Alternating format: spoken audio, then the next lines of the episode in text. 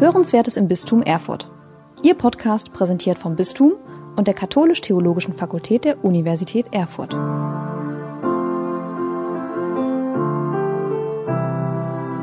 Jörg Friedrich ist aus Münster heute zu uns gekommen, um über den plausiblen Gott zu sprechen. Schön, dass Sie da sind, die Reihe in diesem Jahr abschließen, mit uns über die Plausibilität Gottes nachdenken. Ich möchte Ihnen, bevor ich das Wort an Herrn Friedrich übergebe, Herrn Friedrich kurz vorstellen. Er ist in Brandenburg aufgewachsen, an der Grenze zu Mecklenburg-Vorpommern, und ist dann nach dem Studium der Physik und der Meteorologie äh, an der Humboldt-Universität. Also wenn Sie Fragen zum Wetter haben, können Sie die gleich im Kreuzgang nach dem Vortrag und nach der Diskussion auch noch an Herrn Friedrich stellen. Ähm, nach dem Studium der Physik und Meteorologie ist er ins Münsterland, nach Münster gegangen und hat dort das Softwarehaus Indal gegründet und ist weiterhin auch noch im Bereich der Software tätig. Aber ihn hat dann die Neugier gepackt und er hat Philosophie studiert an der Fernuniversität Hagen und sich in diesem Studium und seitdem ganz intensiv mit Fragen der Wissenschaftstheorie, der Religionsphilosophie, der politischen Philosophie beschäftigt. Und daraus sind auch eine ganze Reihe von Publikationen entstanden. Wenn Sie die Welt online lesen, finden Sie zahlreiche Berichte, jüngst heute noch zur vierten Macht im Staat von Herrn Friedrich. Er hat die Corona-Pandemie publizistisch begleitet. Wenn Sie das Magazin Hohe Luft kennen, da finden Sie auch immer wieder Beiträge von Herrn Friedrich oder im Freitag auch. Also ein immer gut informierter, aber auch immer interessant, provokativ formulierender ja, Kommentator zum Zeitgeschehen, der die Philosophie nicht im Elfenbeinturm betreibt, sondern immer sich auch fragt, was heißt das philosophische Nachdenken für unsere Gesellschaft? Was sind Fragen in der Gesellschaft, die wir diskutieren müssen? 2012 ist von ihm ein Buch erschienen, der, äh, die Kritik der vernetzten Vernunft, wo eben auch das Thema der Digitalisierung, der Technisierung durchklingt. 2019 hat er ein Buch geschrieben, das den schönen Titel hat, ist Wissenschaft, was Wissenschaft.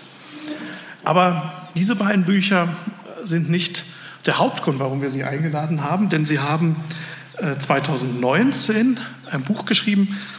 Ich habe mein Exemplar in der Tasche, darf ich mal Ihres nehmen, um es zu zeigen. Äh, dieses schöne, sehr, sehr interessante Buch, darüber haben wir uns auch kennengelernt, Der plausible Gott, welche Erfahrungen sprechen für die Existenz eines Gottes und was kann man über diesen Gott sagen?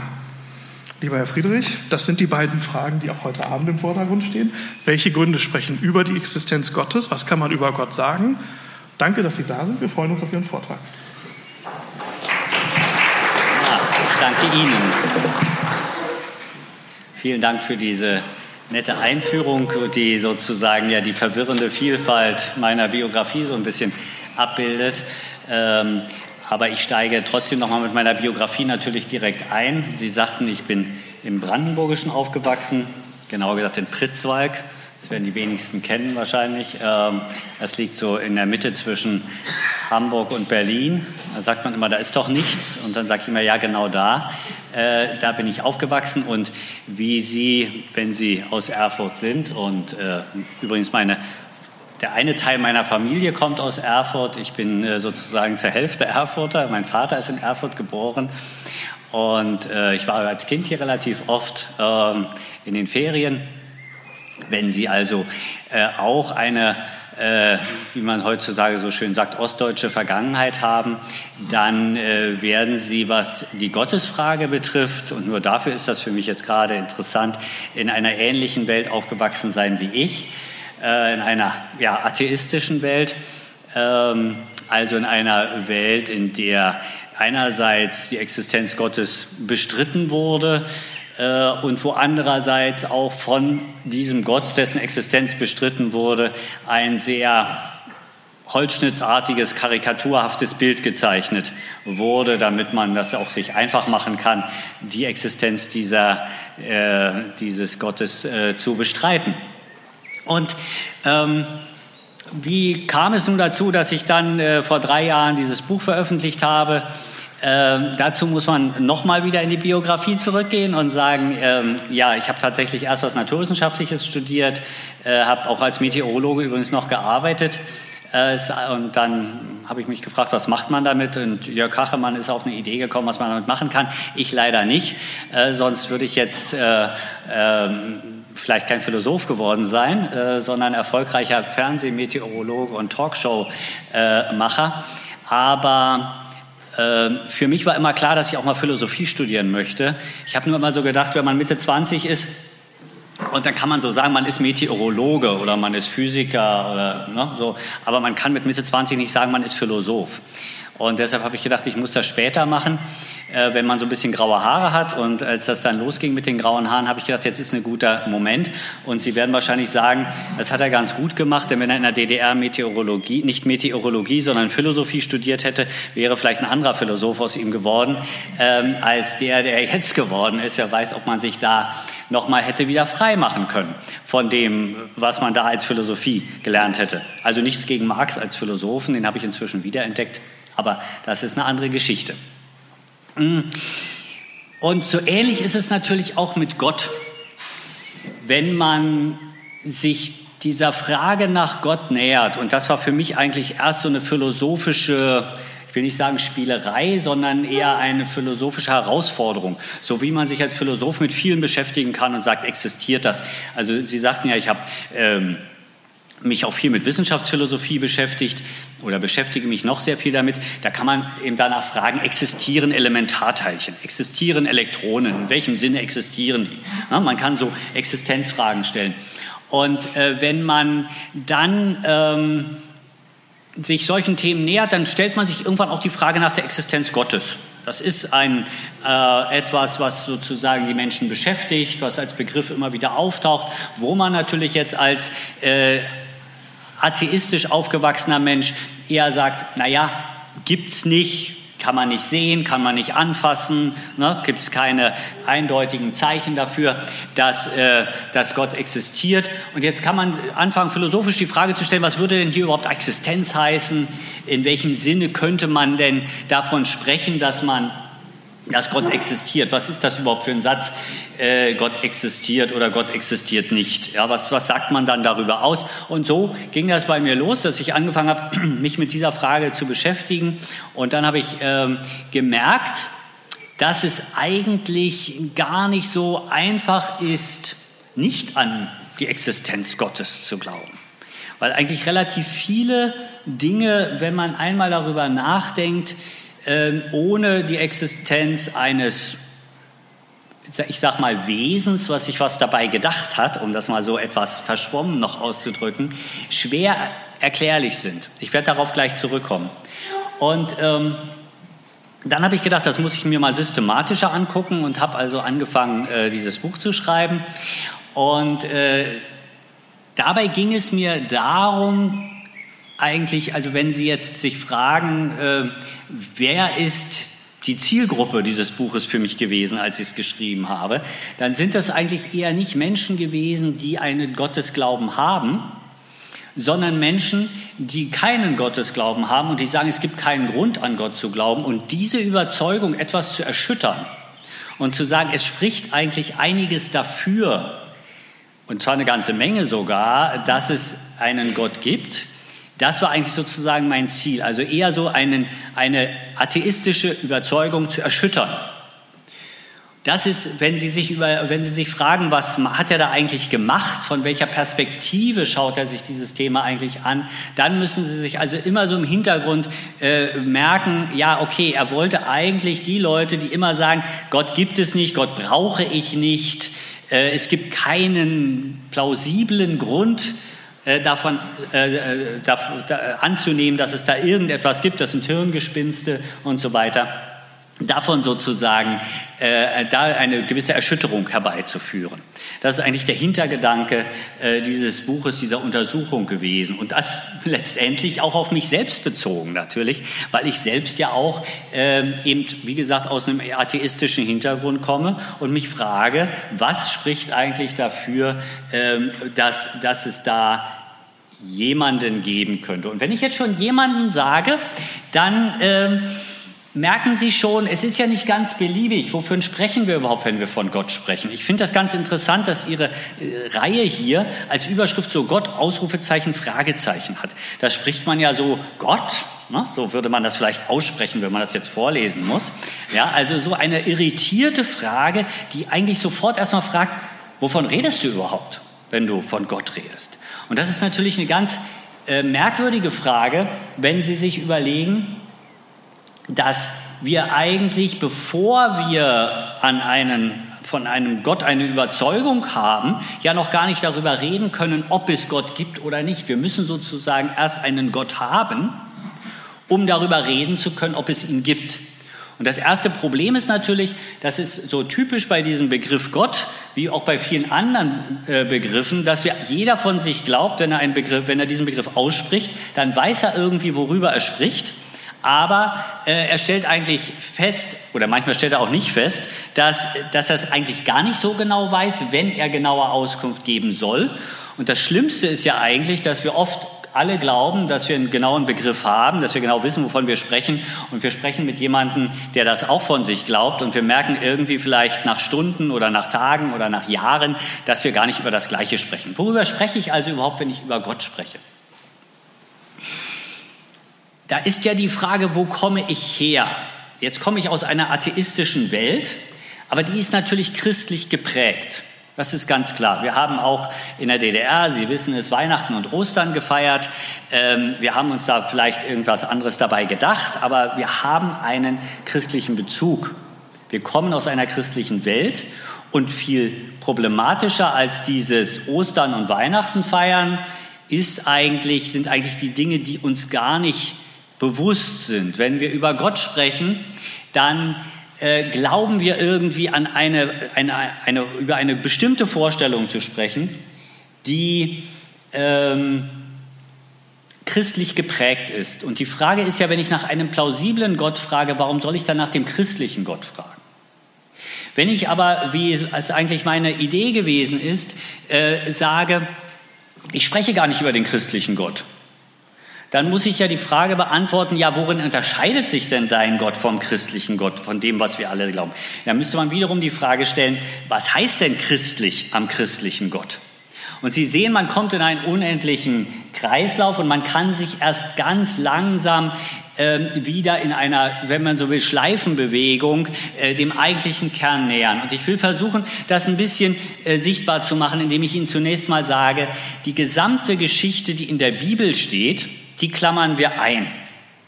Wir reden also nicht darüber, dass es, wie es mit einem Gott zu tun hat, der seinen Sohn zu den Menschen geschickt hat. Dieser Sohn Gottes hat eine, äh, eine Zeit als Mensch auf der Erde gelebt, ist für die Menschen gestorben, ist auferstanden. An diese Glaubens, äh, von diesen Glaubensinhalten rede ich hier zunächst nicht. Und es geht auch nicht darum, die plausibel zu machen. Ich rede auch nicht von einem Gott, der unbedingt aktiv irgendwie in unser Leben eingreift, mit dem ich aktiv reden kann, mit dem ich aktiv ein Gespräch führen kann. All das klammere ich zunächst einmal ein und reduziere meine Gedanken komplett auf eine Frage nach einem Wesen, welches alles, was wir kennen, geschaffen hat. Und zwar mit, einer, mit einem, nennen wir es mal, mit einem Plan, mit einem Schöpfungsplan. Wir reden also von einem Schöpfergott, der die Welt in irgendeiner Form so gewollt hat, wie sie heute ist. Und der diese Welt nach seinem Plan geschaffen hat. Das kann, wenn wir jetzt nicht in, mitten in Europa sitzen, sitzen und würden sagen, okay, in Europa sagen Sie vielleicht, okay, das ist unser kleinster gemeinsamer Nenner. Ja, aber Sie können sich ebenso gut vorstellen, wenn ich woanders hingehe auf der Welt, dann habe ich schon mit dem, was ich jetzt gesagt habe, einen Schöpfer, der die Welt so gewollt hat, wie sie ist, der sie geschaffen hat, der sie, äh, der sie sozusagen so entwickelt hat, wie sie jetzt ist, dann könnten wir da schon möglicherweise auf einen Dissens stoßen. Aber genau diese Idee von Gott ist es, wo ich sage, gut, die beziehe ich tatsächlich aus unserer abendländisch-christlichen Tradition, aus der Tradition, die letztendlich in, auf diesem Kontinent von einem Gott äh, entwickelt wurde oder die wir sozusagen unser Gottesverständnis ist. Und nach der Plausibilität dieses Gottes frage ich. Und ich frage, ob es Gründe gibt, wenn ich von Plausibilität rede, dann frage ich, ob es Gründe gibt, anzunehmen, dass es ein solches, einen solchen Schöpfungsplan und einen solchen Schöpfer gibt. Plausibilität heißt, ich habe gute Gründe dafür, aber ich habe keine Beweise. Aber ich kann sagen, es gibt Dinge, die wir beobachten können, die wir wahrnehmen können, die wir erleben, die eigentlich unter der Annahme, dass es diesen Schöpfer gibt, sehr viel Sinn ergeben, sehr viel Sinn machen, wie man heutzutage sagt, also sinnvoll sind, und die aber, wenn ich diesen Schöpfergott nicht annehme, irgendwie im Raum stehen bleiben, ohne beantwortet werden zu können. Das ist der erste Schritt und den werde ich gleich ein bisschen genauer darstellen. Der zweite Schritt ist dann zu sagen, ja, ist das Ergebnis denn als Schöpfung plausibel? Damit meine ich, wenn ich mir einen Gott denke, der dieses geschaffen hat, dann muss diese Schöpfung in sich irgendwie plausibel sein. Und da haben wir heute Nachmittag im Seminar schon festgestellt, da scheiden sich ganz schnell die Geister zwischen meiner sehr theoretischen, sehr philosophischen Einstellung, meinem Zugang und dem christlichen Glauben. Weil zum christlichen Glauben könnte es zum Beispiel gehören, als ich sage, für mich als Menschen muss die Schöpfung keinen Sinn machen. Gottes Wege sind unergründlich. Ja, also warum Gott dies und das so eingerichtet hat, wird sich mir nicht erschließen. Damit wäre ich aus meiner Perspektive nicht zufrieden, um das gleich vorweg zu sagen. Ich sage, wenn wir als vernünftige Wesen geschaffen sind, die die Welt auch erkennen können, dann muss es auch erlaubt sein und möglich sein zu fragen, warum ist die Welt so, wie sie ist. Und da kann ich nicht einfach sagen, ja, Gott ist groß, Gott ist sozusagen, übersteigt uns alle, das können wir nicht verstehen. Natürlich ist ein Schöpfergott unendlich, unser Geist ist begrenzt, keine Frage. Aber das Universum, auch der Atheist muss ja sagen, das Universum ist unendlich, ich kann nie alles verstehen, aber das, was ich verstehe, das muss auch irgendwie plausibel und konsistent sein. Und genauso meine ich, müssen wir auch an die Gottesfrage herangehen. Und wenn wir diese Frage heute stellen, ist die Schöpfung plausibel, so wie sie ist? Kann es sein, dass ein Schöpfergott die Welt so gewollt hat, wie sie ist? Dann können wir diese Frage natürlich gerade heute nicht stellen, ohne an Krankheiten zu denken, an Pandemien zu denken, an große Katastrophen zu denken und auch ohne an den Krieg zu denken. Diese beiden Fragen stellen sich dann natürlich mit Macht. Und ich denke, es wäre falsch, diesen Fragen hier heute auszuweichen und zu sagen, das ist jetzt nicht unser Thema, weil diese Frage steht letztendlich immer im Raum, wenn wir nach Gott fragen. Es ist die Frage danach, ob Gott wirklich gewollt haben kann, dass es Kriege gibt, dass es Viren gibt, die uns töten können, die dazu führen, dass sie jetzt mit solchen Masken vor mir sitzen müssen und äh, das Atmen ihnen vielleicht schwerfällt. Ja, kann, das, äh, kann das Gott gewollt sein? So könnten wir die Frage stellen. Und auf diese Frage möchte ich heute auch eingehen. Und äh, deshalb kann ich Ihnen leider nicht alles, nicht nur deshalb, sondern immerhin sind das hier 160 äh, Seiten reiner Text. Und selbst wenn die die 60 Seiten vorne über Existenz weglassen, was man übrigens tun kann, ähm, dann sind es immer noch 100 Seiten. Die kann ich Ihnen hier heute nicht referieren. Deshalb muss ich mich äh, auf ein paar Schwerpunkte konzentrieren, um die Idee der Plausibilität Gottes deutlich machen zu können. Und die Frage ist also, was spricht in unserer aller Beobachtung dafür, dass da ein Schöpfergott am Werke ist?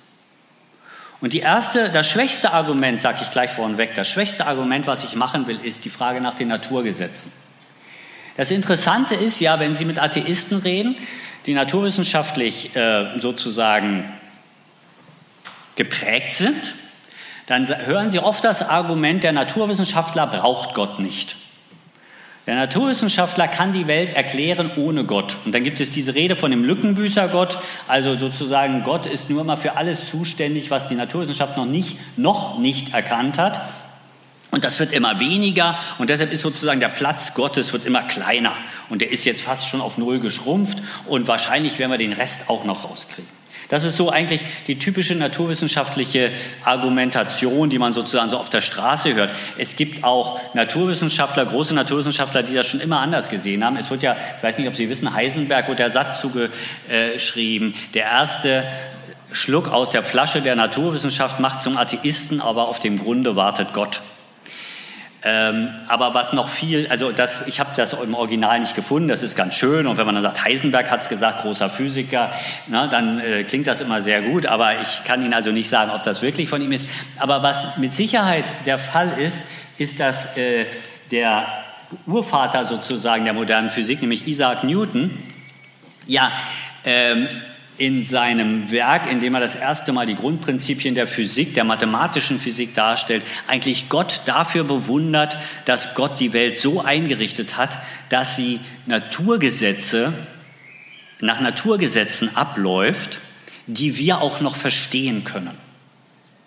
Und genau das ist eigentlich der spannende Punkt, vor dem die Naturwissenschaft zurückweichen muss. Die Naturwissenschaft kann Gesetze, Naturgesetze finden, sie kann sie beschreiben und sie kann mit Hilfe dieser Gesetze, die sie finden kann, auch Maschinen entwickeln. Wir alle richten uns danach. Sie hatten die Meteorologie angesprochen. Wir können heute das Wetter wunderbar vorhersagen, weil wir die Gesetze der Atmosphäre äh, ziemlich gut inzwischen durchschauen und die äh, Computern modellieren können. Und dann können wir also schauen, wie wird das Wetter in Erfurt, wenn man sich von Münster aus auf den Weg macht, was muss ich anziehen und so weiter. Und das funktioniert eigentlich recht gut. Und das können wir. Aber die Frage, warum gibt es Naturgesetze? Warum können wir Naturgesetze finden? Die beantwortet das nicht, sondern es wird vorausgesetzt. Der Naturwissenschaftler muss voraussetzen, dass es Naturgesetze gibt und dass sie auch verständlich sind. Und das sind eigentlich zwei spannende Fragen. Das eine ist, warum gibt es Naturgesetze? Also warum, wenn man das genau anschaut, gibt es ja nicht nur die kleinen Gesetze der Physik, sondern wir finden auf jeder Ebene, zumindest der unbelebten Welt, relativ einfache, in einfache äh, Gleichungen oder einfache Metaphern einkleidbare und beschreibbare Gesetze, nicht nur auf dem Bereich, wenn Sie sich auch überlegen, die ersten äh, Gesetze der Physik, die Newton gefunden hat, die betrafen ja irgendwie große mechanische Körper, Himmelskörper. Dann hat man gesagt, ja, Himmelskörper, die bestehen ja eigentlich aus Molekülen, aus Atomen, aus Stoffen und so weiter. Dann wird es immer kleiner, dann kommen die Elementarteilchen äh, des Standardmodells. Und auf all diesen Ebenen finden wir Gesetze, die auf dieser Ebene das Geschehen relativ einfach beschreiben. Wenn wir jetzt Wissenschaftsphilosophie machen würden, dann würden wir da noch tiefer einsteigen können, aber das nehmen wir jetzt einfach mal so hin. Und das funktioniert auch noch auf der Ebene der Biologie, der Chemie, das funktioniert auf der Ebene sogar der Ökonomie, wobei das da dann natürlich mit der Prognostizierbarkeit schwierig wird. Aber um das zu verstehen, das Geschehen, was, was wir haben, können wir auch da bestimmte Gesetze annehmen, wir können Modelle bauen, die uns das Geschehen verständlich machen, auf all diesen Ebenen. Und das ist natürlich die Frage, wie kann es sein, dass die Welt so eingerichtet ist? Das ist auch Naturwissenschaftlern aufgefallen, dass das eigentlich ein Problem ist. Also es ist nicht so, dass sie die Augen davor ganz und gar verschließen. Die meisten verschließen dafür die Augen und sagen, es ist mir eigentlich egal, Hauptsache es ist so. Äh, aber es gibt durchaus Naturwissenschaftler, die drauf gekommen sind, äh, unter anderem Stephen Hawking. Ich sage mal Stephen Hawking, wird ja so gesprochen. Sie wissen, wen ich meine. Vor kurzem gestorben, war ja relativ bekannt, hat ein, oder ist immer noch relativ bekannt, hat ein äh, Buch geschrieben, wo er also sagt, das ist purer Zufall. Man muss ja mal sagen, die Naturwissenschaft hat ja relativ oft, bringt ja relativ oft den Zufall ins Spiel. Nicht? Also der Zufall äh, ist ganz wichtig und man sagt sozusagen, wenn es lange genug dauert, passiert alles, was zufällig passieren kann, passiert einfach. Und deshalb haben sich irgendwann mal äh, durch puren Zufall die Moleküle so zusammengefunden, dass da irgendwas daraus entstanden ist und so weiter. Ausgerechnet, ob das statistisch passt mit dem Zufall, das hat noch keiner, aber das ist auch geschenkt, das können wir einfach erstmal so hinnehmen. Und nun sagt, äh, sagt Hawkins, okay, das ist auch purer Zufall, dass es, äh, dass es so ein Universum gibt, in dem die ganzen Gesetze genau so funktionieren, dass da sowas Faszinierendes zustande kommt, wie erstmal Elementarteilchen, dann äh, Planetensysteme, also erstmal Sonnen, dann Planetensysteme und so weiter und so fort, dass dann irgendwo auf dem Planetensystem ähm, biologisches Leben entsteht, dass aus diesem biologischen System, äh, Leben höheres Leben entsteht. All dieses, das ist Zufall, dass das in unserem Universum gerade passiert. Und er hat also, äh, ich habe die Zahl nicht mehr im Kopf, ich glaube, es ist eine hat irgendwie eine 500-stellige Zahl. Ausgerechnet so viele Universen gibt es ähm, und, oder 10 hoch, irgendeine 500-stellige Zahl, jedenfalls eine riesige Zahl. Und wenn es diese Zahl von Universen gibt, dann gibt es halt irgendein Universum, äh, in dem die Gesetze gerade so sind, wie wir sie erleben. Und natürlich, wir denken, es, es gibt nur dieses eine Universum, so ist dann die Annahme. Ähm, und weil wir ja kein anderes Universum kennen, wir kennen diese ganzen gescheiterten Universen sozusagen aus unserer Sicht gescheiterten Universen, die kennen wir nicht. Ne? Und deshalb denken wir, es gibt nur dieses eine Universum, in dem das alles halt so zufällig funktioniert. Das ist eine Idee, die kann man auch plausibel finden, ja. Ähm, aber man muss dann trotzdem fragen, warum gibt es diese 500, also diese 500-stellige Zahl von Universen? Ja, warum, äh, ich meine, man kann sich ja vorstellen, dass, äh, äh, dass das ist, aber trotzdem muss man fragen, warum gibt es die und warum gibt es in diesen Universen überhaupt Gesetze, die dann meinetwegen hier mal besser funktionieren und da mal schlechter? Diese Frage bleibt bestehen. Also eigentlich verschiebt man sozusagen die Frage nur eins weiter. Also wir haben auf der einen Seite die Frage der Existenz der Naturgesetze und das war, wie gesagt, schon für Isaac Newton als Physiker, der hat damit sozusagen nicht Gott weg, äh, weggeschoben, nachdem er die Naturgesetze gefunden hat, die Gesetze der Physik, sondern hat gesagt, das ist doch klasse, dass Gott die Welt so eingerichtet hat, dass sie nach so einfachen Gesetzen funktioniert. So, und jetzt kommt die zweite Frage. Die Frage, warum können wir Naturgesetze erkennen? Warum sind wir in der Lage, diese Naturgesetze zu erkennen? Jetzt könnte man wieder sagen, jetzt kommt der Evolutionsbiologe und sagt, das ist, ähm, das ist äh, ein Evolutionsvorteil. Und ich sage Ihnen ganz ehrlich, das kann man natürlich aus der heutigen Perspektive so sehen, aber ich glaube, ein Evolutionsvorteil ist es nicht, zu erkennen, dass jeden Tag zur gleichen Zeit die Sonne aufgeht, sondern ein Evolutionsvorteil ist es zu erkennen, dass sie mal gar nicht zu sehen ist und an anderen Tagen sehr lange zu sehen ist und dass sich das immer verschiebt. Also man könnte sozusagen auch von dieser, worauf ich hinaus will, die Regelmäßigkeit des Naturgesetzes ist eigentlich kein Wettbewerbsvorteil, kein Evolutionsvorteil für einen Urmenschen ja? sondern für den Urmenschen ist es gut, die einzelne Situation gut erkennen zu können. Wir haben viele Millionen Jahre, naja, hunderttausende Jahre, also viele, viele Generationen der Menschen gebraucht, um die Erkennbarkeit der Welt zum Evolutionsvorteil zu machen. Ob er am Schluss ein Evolutionsvorteil ist, müssen wir noch dahingestellt sein lassen. Aber äh, erst in den letzten paar 1000 Jahren, eigentlich erst in den letzten 500 Jahren, haben wir angefangen, nach Naturgesetzen zu suchen, ernsthaft, und haben das sozusagen zur Prägung, zur wissenschaftlich-technischen Prägung unserer Welt genutzt. Aber gekonnt von unseren mentalen Fähigkeiten haben wir es schon früher. Und da war es über die vielen, vielen Millionen Jahre oder äh, also über diese vielen Generationen war es kein Vorteil. Ich merke, ich muss mich äh, sputen, weil ich eigentlich 40 Minuten reden soll und äh, 20 habe ich schon.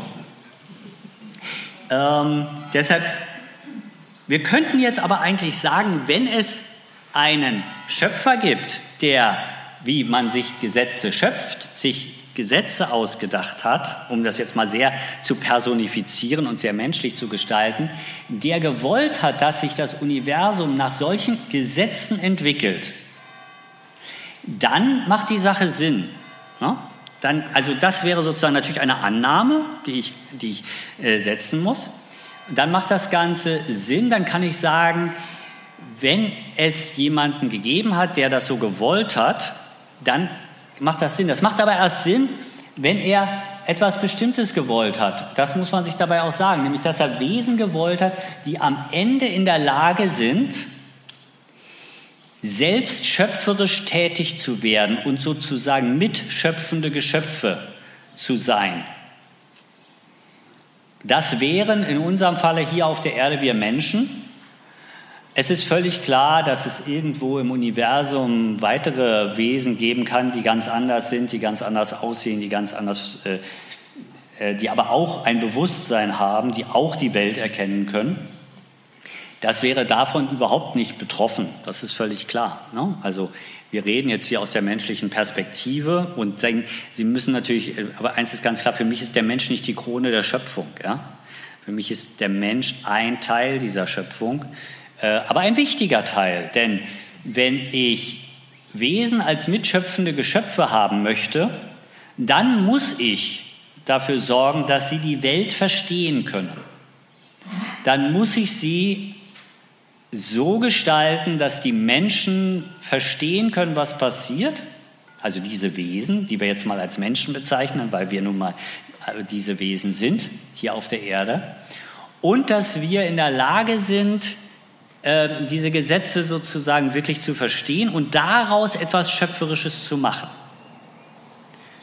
Also, plausibel ist ein Gott, der will, dass es solche Wesen gibt, wie wir sind und dann ist natürlich die Frage, was, was ist das dann für eine Schöpfung? Darauf komme ich gleich zurück. Wenn man sich jetzt überlegt, dass diese Wesen gewollt sind, dann äh, muss man, kann man weitersuchen in unserem eigenen Dasein, in unserer eigenen Lebensweise und sagen, was gibt es denn eigentlich noch an uns, was unplausibel ist, wenn ich nicht von so einem Schöpfer ausgehe, sondern glaube, dass es den nicht gibt.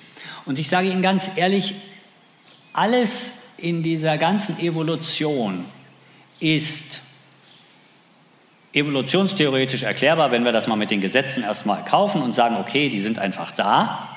Aber dass ein Wesen entsteht, das ich sagt und das ein anderes Wesen mit sie oder mit du anspricht, dass dieses Wesen sozusagen sich über das Biologische erhebt und sich von seiner eigenen Biologie ablöst, dass ein Wesen da ist, was Gemeinsamkeit empfindet, das alles steht dann, also ich muss jetzt wirklich sagen, das muss ich jetzt sehr kurz abhandeln, das gemeinsames Erleben empfindet, das auf die Idee kommt, gemeinsam zu singen. Eigentlich ist der Moment, wo der Naturwissenschaftler sagen muss, ich bin draußen, wenn man sich überlegt, dass es dazu gekommen ist, als der Mensch, oder ich fange anders an, ich war vor einigen Jahren in einer Ausstellung, da bin ich extra nach London, damals ist man noch einfach nach London geflogen, das würde man heute nicht mehr tun aus ökologischen Gründen, da gab es eine Ausstellung in London, die hieß The Arrival of Modern Mind. Die These war, dass der Mensch angefangen hat, Mensch zu sein, als er angefangen hat, unsinnige Sachen zu machen.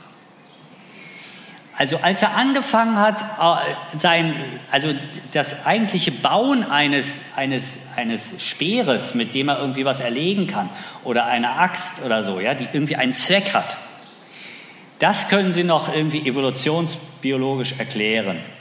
Aber dass der Mensch anfängt, da Muster einzuritzen, weil er es schön findet, ja, dass er anfängt, Figuren äh, zu, äh, zu, zu schnitzen, aus, aus kleinen Knochen anfängt irgendwie was zu schnitzen. Da müssen Sie sich als Naturwissenschaftler unglaublich anstrengen, um damit irgendeinen, um das noch irgendwie erklären zu können. Und Sie wissen, da gibt es natürlich äh, große Anstrengungen. Da wird gesagt, das ist diese, äh, das hatte irgendwie eine eine Funktion, da, dass man irgendwie dann äh, sich daran festhalten konnte oder dass man irgendwie Hierarchien darstellen konnte in der Sippe oder dass das irgendwie Kultsymbole waren. Man hat geglaubt, man könnte dann irgendwie etwas besser stemmen, stimmen oder so, indem man da so eine Skulptur macht. Das sind ja alles Interpretationen, die wir heute da reinsetzen. Wenn Sie genau anschauen, dass, das, dass der Mensch, sobald er äh, nicht mehr äh, irgendwie sich um sein Leben äh, kümmern musste, wo er sozusagen das nächste Essen herkriegt, angefangen hat, Kunst zu betreiben. Und zwar überall auf der Welt. Und die unterschiedlichsten Dinge, aber eigentlich alles Dinge, wo man nur sagen kann, die fanden das einfach schön. Die haben einfach angefangen, da, die hatten das in der Hand und haben da Muster reingeschnitzt. Ja? Da muss man eigentlich sagen, das ist eigentlich von der Naturwissenschaft her nicht erklärbar. Jede Theorie, die die Naturwissenschaft oder auch die naturwissenschaftlich denkende Ökonomie dafür bereitstellen würde, die sagt, das hat irgendwie einen Nutzwert oder das hat irgendwie einen äh, in der Hierarchie irgendeinen Wert oder irgendwie sowas. Das sind ja alles äh, Methoden, wo wir sozusagen unsere moderne Welt da rein projizieren. Ne? So, also, und dass wir angefangen haben, zusammen zu singen. Also, ich glaube, eigentlich spätestens bei der Musik muss man sagen, hat man eigentlich keine vernünftige Erklärung, äh, die, die ohne sozusagen äh, die Tatsache auskommt, dass wir Menschen Geschöpfe sind, die irgendwie in die Welt Bedeutungen hineinlegen wollen. Und da fragt man sich, wie kann sowas biologisch entstehen? Und ich glaube, das ist wirklich äh, eigentlich nicht möglich. Also es ist aus prinzipiellen Gründen nicht möglich. Es ist nicht, dass wir es noch nicht erklären können, sondern es gibt ja viele atheistische Versuche, sowas zu erklären. Aber wenn man sich das genau anguckt, sagt man, das aber nicht mit meinem, hat nichts mit meinem äh, täglichen Empfinden zu tun. Wenn ich rausgehe und sage, wie schön, ne, ich kann ja, also wenn ich hier in dieses Haus komme, ja, dann spricht mich ja, das ganze Gebäude spricht mich an. Ich denke, wow, was ist das denn? Ne? Und das, aus diesem, das, was da bei mir passiert, dieses ästhetische Empfinden, was ich jetzt habe, das ist ja etwas, äh, das, das kann ich nicht damit erklären, dass ich das jetzt irgendwie in einer Weise ökonomisch oder machtstrukturell oder was weiß ich auch immer erkläre, sondern ich, mich spricht das einfach an. Mich spricht die, die lebende Natur, dass sie mich einfach anspricht. Nicht, weil ich sage, oh, das ist aber etwas, was ich schützen muss, weil ich das noch brauche, weil die lebende Natur nun mal eine Grundlage meiner, äh, das sind ja alles Konstruktionen, die ich im Nachhinein da einbaue. Und wenn Sie sich überlegen, dann da gibt es, wenn Sie auf dieser Ebene weiterdenken, gibt es so viele Dinge, die, äh, wo man sagen muss, da, da reicht die Naturwissenschaft nicht hin. Was die Naturwissenschaft versucht, ist ja das wegzu, äh, wegzureden. Das geht also damit los, dass man das versucht, auf ökonomische, auf, äh, auf biologische äh, Sachen zu reduzieren. Das Letzte, Sie wissen es, ist, dass die Neurobiologie sagt, es gibt das Individuum gar nicht, es gibt das Subjekt gar nicht, das bildest du dir nur ein. Du bist in Wirklichkeit nur, nur ein Neuronenfeuerwerk. Äh, und in Wirklichkeit, all das, was du da glaubst, äh, das, das gibt es überhaupt nicht. Und dann muss man ja die Frage zurückstellen, wer sagt das? Wer ist der, der das sagt und wem sagt er das? In dem Moment, wo wir darüber einig sind, dass mich jemand davon überzeugen will, dass ich nur ein Neuronenfeuerwerk bin, kann ich ja sagen, also gibt es mich. Und es gibt auch dich, der mich davon überzeugen will. Und wenn ich jetzt wütend werde, weil, oder wenn er wütend wird, weil ich es nicht einsehe, dann ist es nicht sein Neuronenfeuerwerk, was wütend wird, sondern er als Person ist es, der wütend wird. Also, was ich damit sagen will mit diesem Beispiel ist, diese Reduktionsversuche, all das, was Naturwissenschaft und daraus folgende Sozialwissenschaften, die ähnlich strukturiert sind, äh, versuchen durch Wegdefinieren, durch Reduzieren auf etwas anderes ähm, äh, sozusagen wegzuerklären. Am Schluss stehe ich wieder da und sage, ja, aber ich sehe es doch, ich erlebe es doch, dass es so ist. Und ich, dieses Ich, das bleibt letztendlich dieser Wissenschaft aus prinzipiellen Gründen verschlossen. Und wenn wir das jetzt so nehmen, dann können wir sagen, gut, ich hatte gesagt, plausibel wird die Existenz eines verstehbaren Universums dadurch, dass ich annehme, dass es einen Schöpfer gibt, der wollte, dass seine Geschöpfe oder zumindest ein Teil seiner Schöpfung das selbst wiederum verstehen und deshalb musste er es verstehbar gestalten. Dann stellt sich die Frage, warum gerade so, wie wir sind? Und dann stellt sich auch die Frage, aber warum ist die Welt dann so schlecht für uns? Wenn Gott uns so gewollt hat als mitschöpfende Geschöpfe, und damit komme ich sozusagen zu diesem zweiten Teil, zu der Frage, ist denn diese Schöpfung dann plausibel? Ist das Ergebnis irgendwie plausibel? Ja? Weil man dann sich die Frage aufdrängt, aber warum dann so, dass wir es so schwer haben in dieser Schöpfung, wenn er uns gewollt hat? Dann hat man diese einfache Vorstellung mit seinem Kind, ja, dem man ja sozusagen das Schlechte, äh, dem man vor das Schlechte bewahren will. Da könnte man sagen, ein unendlicher Schöpfergeist, der muss es doch, um das jetzt mal so ganz lax auf eine ganz menschliche Ebene runterzubringen, der muss es doch hinkriegen, dass wir dann auch da gut zurechtkommen. Und da ist eben die Frage, ob das wirklich so ist, weil wenn der Gott ein mitschöpfendes Geschöpf als sein Geschöpf will, dann hatte ich schon gesagt, muss er auf der einen Seite die Welt verstehbar machen. Er kann die Welt nicht einfach sozusagen aus einem Guss modellieren und dann ist sie da und sie ist perfekt. Ich mache es Ihnen an einem einfachen, ganz einfachen Beispiel klar ein Erdbeben. Das Erdbeben von Lissabon war ja bekanntlich ein einschneidendes Ereignis, der Beginn der Aufklärung letztendlich, der Beginn der Loslösung von Gott, weil man gesagt hat, wie kann Gott das zulassen? Das war bei Lissabon noch ein bisschen schwieriger. Ich weiß nicht, ob Sie die Geschichte kennen, äh, beschäftigt die Philosophen sehr stark. In Lissabon war es auch noch so, dass die Gottesfürchtigen besonders stark getroffen wurden und die Gottesfernen, irgendwie das Prostituiertenviertel, äh, wo man immer gesagt hat, die, die sind gottesfern, die wurden verschont. Gut, äh, das war zu der Zeit äh, ein, großes Problem für den konkreten christlichen Glauben und die konkrete Vorstellung von Gott.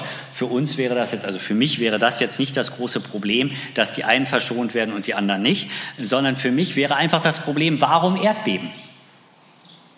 Und jetzt muss man sich natürlich Folgendes überlegen, wenn Gott eine verstehbare Welt gewollt hat, die sich so entwickelt hat, dass wir sie verstehen können, ist erstmal klar, Erdbeben als tektonische Bewegungen dieses Planeten gehören mit zum, zur Schöpfungsnotwendigkeit. Das ist, können Sie in der Bibel letztendlich nachlesen, in der, selbst in diesem kurzen Gedicht am Anfang der Schöpfungsgeschichte, äh, dass, dass sozusagen eine, dass es die Notwendigkeit gibt, äh, dass sich sozusagen Lebensräume bilden und das Gebirge entstehen und auf der einen Seite dann die einen äh, Arten sich weiterentwickeln können und auf der anderen die anderen und dass dadurch eine Vielfalt des Lebens entsteht. Das hat natürlich etwas mit zu tun mit dieser ganzen, mit dem ganzen Vulkanismus, mit der ganzen Tektonik, mit, mit der Entstehung eben von Gebirgen, zu denen nun mal auch Erdbeben gehören. Das heißt also, letztendlich liegt in der Komplexität, in der Vielfalt der Schöpfung natürlich immer auch eine zerstörende Komponente. Zur Schöpfung gehört schon immer auch Zerstörung dessen, was bisher geschaffen wurde, damit Neues entstehen kann, damit mehr Vielfalt entstehen kann. Und ein Schöpfergott, der jetzt ein Wesen geschaffen hat, was die Welt verstehen soll, kann diesem diesem Wesen aber nicht verbieten, sich in Lissabon anzusiedeln. Er kann da kein Schild hinschreiben, hier nicht, hier äh, wird demnächst äh, ein Erdbeben stattfinden. Er kann auch nicht irgendwie einen, ein, ein, ein, äh, irgendein Ereignis herbeiführen, äh, was dazu führt, dass sie zufällig alle gerade nicht da sind, wenn das, äh, wenn das Erdbeben stattfindet. Sagen wir mal so, das wäre noch vorstellbar. Es kann Wunder geben. Ne? Es gibt diese, äh, diese Diskussion, wenn irgendwo eine, eine äh, Sporthalle einstürzt und eigentlich sollte ein Training stattfinden, aber aus irgendeinem Grunde sind alle, die zum Training kommen sollten, äh, jeder hatte irgendwie einen Grund, nicht zu kommen oder ist nicht pünktlich und so weiter und niemandem ist was passiert. Ja, dann würde man sagen, das war ein Wunder. Ne? Und natürlich könnte man jetzt äh, sagen, dass, äh, dass Gott dieses Wunder gewirkt hat, indem er jedem Einzelnen eine Idee gegeben hat, warum er also zu der Zeit nicht dorthin geht. Ich halte das insgesamt für unplausibel, weil es zu oft passiert, dass das, äh, dass das nicht so passiert und weil das gegen die Idee vom freien Willen des Menschen sprechen würde. Gott würde sozusagen direkt in den Willen eingreifen, jedes Einzelnen, ähm, um, um das sozusagen, um dieses, diese Katastrophe zu verhindern und es würde überhaupt keine Freiheit mehr geben können weil wir ständig von diesen Eingriffen gesteuert wären. Wo wir dann sagen, oh Gott, nochmal gut gegangen, ich wollte eigentlich. Ne?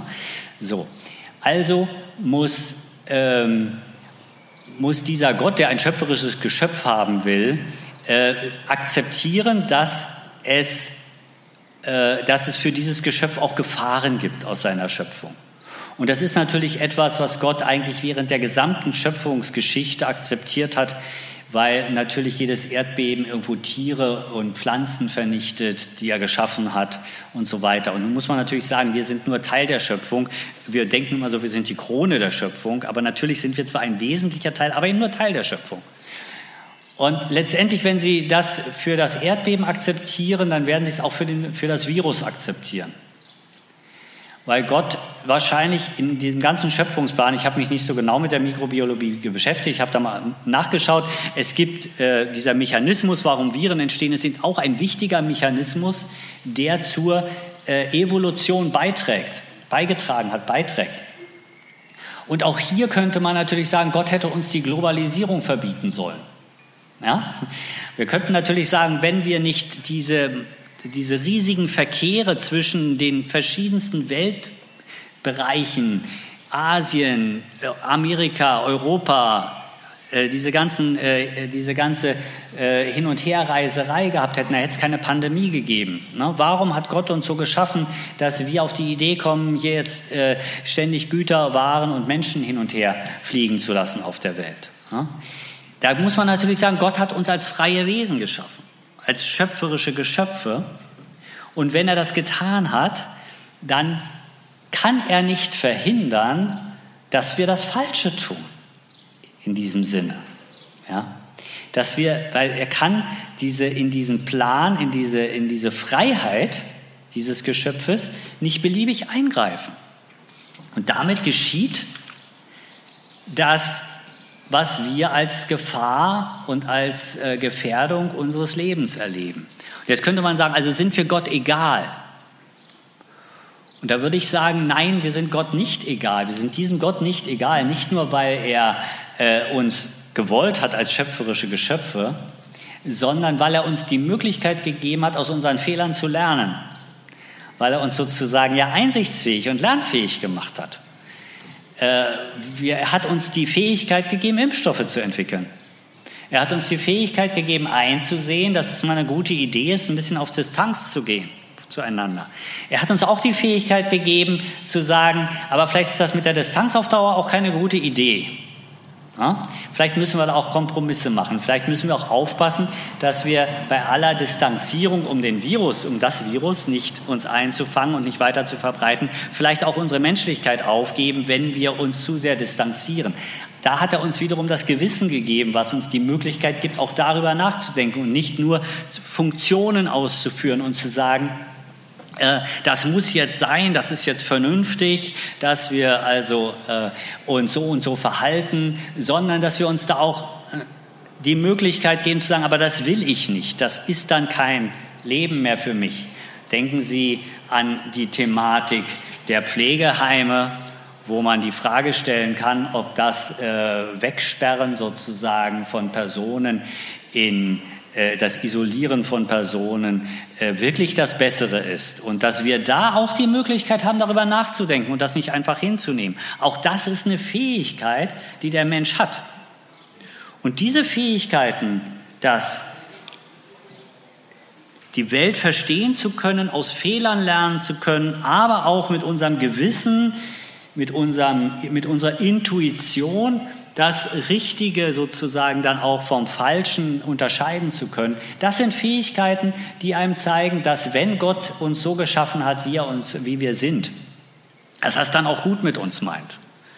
Ja, weil er natürlich vor dem, sagen wir mal, Problem steht, dass er auf der einen Seite ähm, uns die Freiheit gibt und das auch will, aber auf der anderen Seite weiß, dass das eben auch Gefahren mit sich bringt.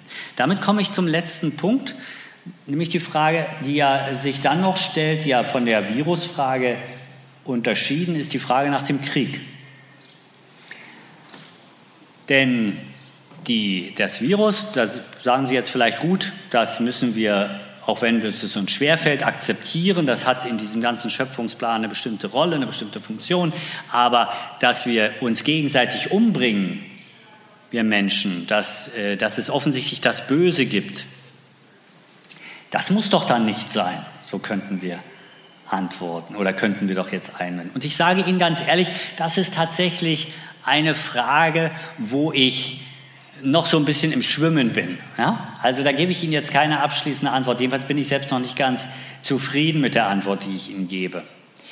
Ich argumentiere in die Richtung, um das jetzt mal so ganz äh, vorsichtig zu formulieren, ich argumentiere in die Richtung, dass ich sage, Gott wollte den Menschen als schöpferisches Geschöpf, das ist unser Ansatz. Also er ist frei.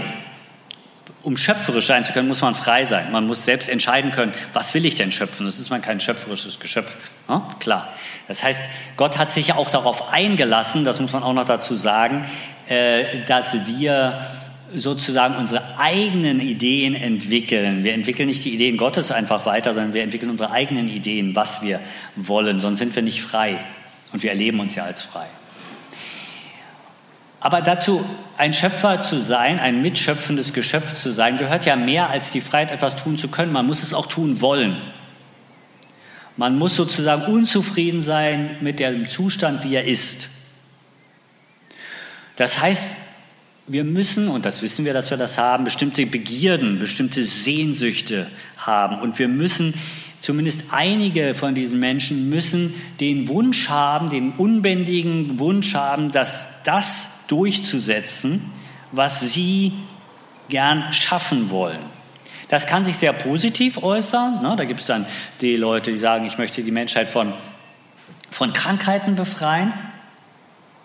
Und ich entwickle Viren, äh, nicht Viren, sondern ja, Viren werden auch entwickelt, aber das ist, wäre ein anderes Thema. Ich entwickle Impfstoffe gegen Viren äh, und, und so weiter.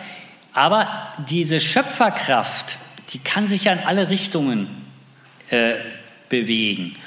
Und diese, diese Fähigkeit, Begierden zu entwickeln, die kann sich in alle Richtungen entwickeln. Und wir müssen einfach sehen, dass der Mensch eine wenn er Leidenschaft entwickelt, um etwas zu erreichen, sozusagen seine übrigen Fähigkeiten des Gewissens, der Intuition, was ist das Gute, was ist das Wahre, was ist das Schöne, auch ausblenden kann. An dieser Stelle hat mein Argument eine Schwachstelle, Sie merken das schon, weil man könnte jetzt sagen, ja, aber das hätte doch Gott bei dieser Einrichtung dieses, dieses Wesens ähm, dass sozusagen das Gewissen da ausgeschaltet werden kann, das hätte er doch verhindern können, dass das Gewissen sich immer meldet, wenn ich das Schlechte will. Das ist sozusagen eigentlich die Schwachstelle der Argumentation, aber lassen Sie mich trotzdem das Argument zu Ende bringen. Wenn wir also annehmen, dass, dass Gott ein solches mitschöpfendes Geschöpf braucht, dann ist klar, dass dieses Geschöpf in der Endlichkeit seiner Fähigkeiten, seines Denkens, Verste seines Verstehens der Konsequenzen seiner Handlung eben auch das Böse tun kann, weil er in dem Moment einfach sozusagen besetzt ist von seinen Zielen. Das wäre meine Idee und trotzdem lässt Gott uns dann, dieser plausible Gott, uns nicht allein damit, weil er uns eben das Gewissen gegeben hat und weil das Gewissen letztendlich in, in jedem Menschen. Es ist doch so, wenn Sie einen bösen Menschen sehen, Sie können doch nicht akzeptieren, dass der sozusagen einfach nur böse ist. Sie sagen sich doch intuitiv, auch in dem muss ein Gewissen sein, was man wecken können müsste. Und diese Hoffnung uns gegeben zu haben und natürlich dann auch die Kraft uns gegeben zu haben, uns gegen das Böse zu wehren, und das nicht einfach hinzunehmen auf jeder Ebene, auf der uns das begegnet. Das wäre wiederum dann eine plausible Antwort auf die Frage, warum Gott das sozusagen zulässt. Er lässt es einerseits geschehen, aber er lässt es auf lange Sicht doch nicht zu, weil er doch uns sozusagen die Fähigkeit gibt, dagegen aufzustehen, den Mut zu haben, dagegen aufzustehen. Und da wiederum auch natürlich mit aller Problematik, die wir in den letzten Wochen erlebt haben, wenn wir über Waffenlieferungen an die Ukraine dann reden nicht? und uns fragen, ist es richtig, ist es falsch, kann man es tun, kann man es nicht tun. Diese Fähigkeit darüber abzuwägen, nicht einfach zu sagen, das ist jetzt ökonomisch oder politisch oder militärisch das Richtige, sondern auch da wieder den Mut zu haben, die Stimme zu erheben und zu sagen, vielleicht ist es doch nicht das Richtige. Vielleicht blenden wir doch wieder Dinge aus, die das Ganze in die falsche Richtung laufen lassen. Das wäre, denke ich, die Fähigkeit, die dann uns dieser plausible Gott gegeben hat, um darauf auf lange Sicht richtig zu reagieren. Damit bin ich dann erstmal am Ende meines Vortrages und bin jetzt sehr gespannt darauf, welche Fragen oder Anmerkungen Sie haben. Dankeschön.